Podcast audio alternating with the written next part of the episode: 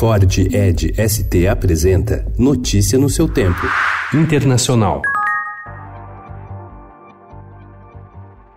Alegando divergências irreconciliáveis entre a lealdade à família e o interesse nacional, Joe Johnson, irmão do primeiro-ministro britânico Boris Johnson, pediu ontem demissão do cargo que ocupava no governo e de seu mandato como deputado do Reino Unido. No governo do irmão, ele ocupava o cargo de ministro de Negócios, Energia e Indústria Estratégica, uma nomeação polêmica feita por Johnson por rumores de nepotismo. Antes, já havia passado por governos de David Cameron e de Theresa May.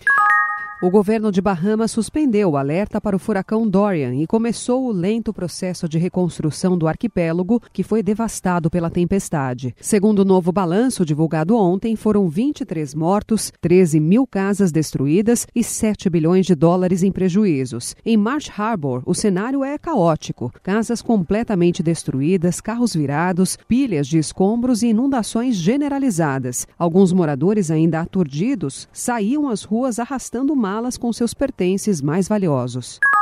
O presidente da Venezuela, Nicolás Maduro, anunciou ontem que instalará um sistema de defesa antiaérea na fronteira com a Colômbia, por considerar que o governo colombiano planeja uma guerra na região. E agora vamos a desplegar o sistema missilístico de defesa antiaérea, de defesa terrestre blindada. Vamos a desplegarla del 10 al 28 de setembro. Vamos instalar o sistema de mísseis de defesa antiaérea, terrestre e blindada entre os dias 10 e 28 de setembro, disse Maduro, citando o período em que os militares venezuelanos realizarão exercícios na fronteira. Os ministros do novo governo italiano, liderado pelo premier Giuseppe Conte, tomaram posse ontem. O governo de coalizão é integrado por 10 ministros do antissistema Movimento Cinco Estrelas, nove do Partido Democrático de centro-esquerda, um do Partido de Esquerda Livres e Iguais e um independente. Notícia no seu tempo. É um oferecimento de Ford Edge ST, o SUV que coloca performance na sua rotina até na hora de você se informar.